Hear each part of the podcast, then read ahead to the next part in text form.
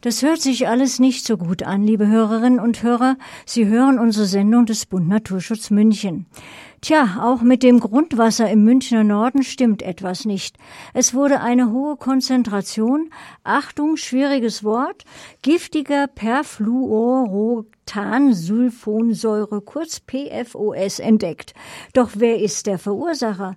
Laut Aussage von Christian Leb, leitender Baudirektor beim Wasserwirtschaftsamt München, ist PFC oder PFOS im Trinkwasser leider auch in München ein Thema.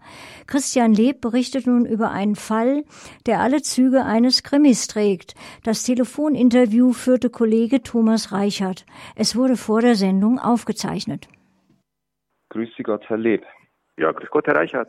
Ja, das Wasserwirtschaftsamt München misst im Rahmen des sogenannten Mosaikprogramms die Qualität des Oberflächenwassers im Zuständigkeitsbereich was genau verbirgt sich denn hinter diesem Programm? Das Mosaikprogramm ist ein Projekt vom Bayerischen Landesamt für Umwelt, nennt sich Monitoring offensive Schadstoffe, also als Akronym dann Mosaik. Und da wurden in ganz Bayern etwa 900 Gewässer beprobt im Rahmen der Wasserrahmenrichtlinie. Das ist eine europäische Richtlinie, die die Qualität der Gewässer festschreibt und einen Zielzustand, einen guten Zustand für die Gewässer fordert. Und in Bayern werden da circa 500 Mal im Jahr Proben untersucht und viermal auch auf die perfluorierten Chemikalien. Und da waren im vergangenen Jahr eben die Mosach und die Maisach hier im Bezirk vom Wasserwirtschaftsamt München dran. Und was waren denn die Ergebnisse dieser Messungen? Wie steht es denn um das Wasser in und um München und explizit an den beiden Messstellen Mosach und Maisach? Ja, bei der Maisach haben wir, bei der Mosach auch, haben wir entsprechend perfluorierte Chemikalien gefunden. Insbesondere ist da immer interessant die Perfluoroktansäure, weil es für die auch schon einen Grenzwert gibt. Und die war jetzt eben in der Mosach an mehreren hintereinander folgenden Beprobungen auffällig. Da hatten wir also einmal 17 Nanogramm pro Liter und einmal 36 Nanogramm pro Liter und einmal nochmal 10 Nanogramm pro Liter drin gehabt. Da haben wir eben gesagt, jetzt müssen wir der Sache nachgehen und schauen, wo kommt das Ganze her. Weil der, der Leitwert für die Oberflächengewässer liegt bei 6,5 Nanogramm pro Liter. Und bei der Maisach wurden die Grenzwerte dort ebenfalls so stark überschritten? Bei der Maisach haben wir dann Werte in, in einer ähnlichen Größenordnung gefunden und sind auch da eben weiter vorgegangen und haben gesagt, da müssen wir auch weiter nachschauen. Könnte denn ein Zusammenhang zwischen den beiden Fundstellen bestehen oder ist das aus Ihrer Sicht oder aus der Fließrichtung des Wassers ausgeschlossen? Also aus der Fließrichtung des Wassers, des Grundwassers, das den beiden Gewässern zufließt, gibt es keinen direkten Zusammenhang. Der Zusammenhang, der besteht, ist letztlich ein, ein, fachlicher Zusammenhang, nämlich dass die beiden Gewässer am Nordrand der, der Münchner Schotterebene liegen und letztlich das Grundwasser, das von Süden her zuströmt, aufnehmen und abführen. Da ist es eben so, dass die Mosach letztlich das Grundwasser, das aus München rauskommt, aufnimmt. Sprich, da wird man dann die Schadstoffquelle irgendwo im Raum München vermuten. Bei der Maisach können wir das jetzt schon relativ gut eingrenzen im Blick auf den ehemaligen Fliegerhorst Fürstenfeldbruck.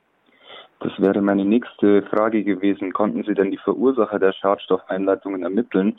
Und wenn ja, wie gehen Sie denn da vor? um die Quelle der Verunreinigung zu finden? Und welche Befugnisse hat das Wasserwirtschaftsamt in so einem Fall? Also das Wasserwirtschaftsamt selbst ist eine, Behörde, die rein diese Beprobungen vornimmt und die Monitoring-Ergebnisse erhebt. Das sind wir jetzt eben bei der Moosach soweit, dass wir äh, bei der Maisach soweit, Entschuldigung, dass wir eben sagen können, wenn man das im Grundwasser weiterverfolgt, sich von Grundwassermessstelle zu Messstelle weiter nach vorne hangelt und da Proben nimmt, dass wir einen Herd gefunden haben, wo aller Wahrscheinlichkeit der Schadstoff herkommt und der liegt eben innerhalb des Geländes des früheren Fliegerhorsts Fürstenfeldbruck. Diese Information haben wir dann ans Landratsamt Fürstenfeldbruck gegeben, denn die sind dann rechtlich für den Vollzug vom, vom Bodenschutzgesetz zuständig, das sich mit den ganzen Altlastenthemen eben befasst. Und da werden dann im neuen Jahr zusammen mit der Bundesimmobilienanstalt Gespräche stattfinden, wie die weitere detailliertere Untersuchung stattfinden kann, um den Schadstoffherd noch genauer zu identifizieren und dann in Sanierungsmaßnahmen auch eintreten zu können. Soweit sind wir bei der Moosach noch nicht. Da sind wir, haben wir zwar im Norden von München auf der sogenannten Panzerwiese, diesem ehemaligen Standardübungsplatz, haben wir einen, eine Messstelle gehabt mit 140 äh, Nanogramm pro Liter, das dann auch über dem Leitwert für, für Grundwasser ist und über den Leitwert für Trinkwasser, der bei 100 Nanogramm pro Liter liegt.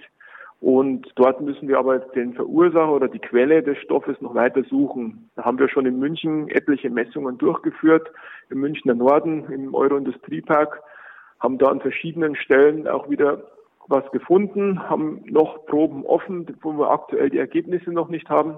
Aber es ist unheimlich schwierig, innerhalb der Stadt irgendwo einen Verursacher einzugrenzen, weil man halt auch Schwierigkeiten hat, die, die Fahne zu finden, sprich diese Spur, wo, der, wo, der, wo die Schadstoffe sich im Grundwasser ausbreiten. Die Schlinge zieht sich also enger, dann hoffen wir mal, dass Ihre nächsten Messungen dann dort auch den Verursacher ermitteln können. Jetzt hat die Stadt München ja ihre Wasserversorgung eigentlich im Süden angesiedelt, also sollten die Funde in der Mosach oder in der Maisach keine Konsequenzen für die Trinkwasserversorgung der Stadt haben. Aber was ist mit den nördlichen Landkreisen in unserem Sendegebiet? Die bekommen ja ihr Wasser höchstwahrscheinlich dort irgendwo aus der Region. Und welche anderen Bereiche des Lebens, wie beispielsweise die Fischerei, könnte denn von diesen Funden noch betroffen sein?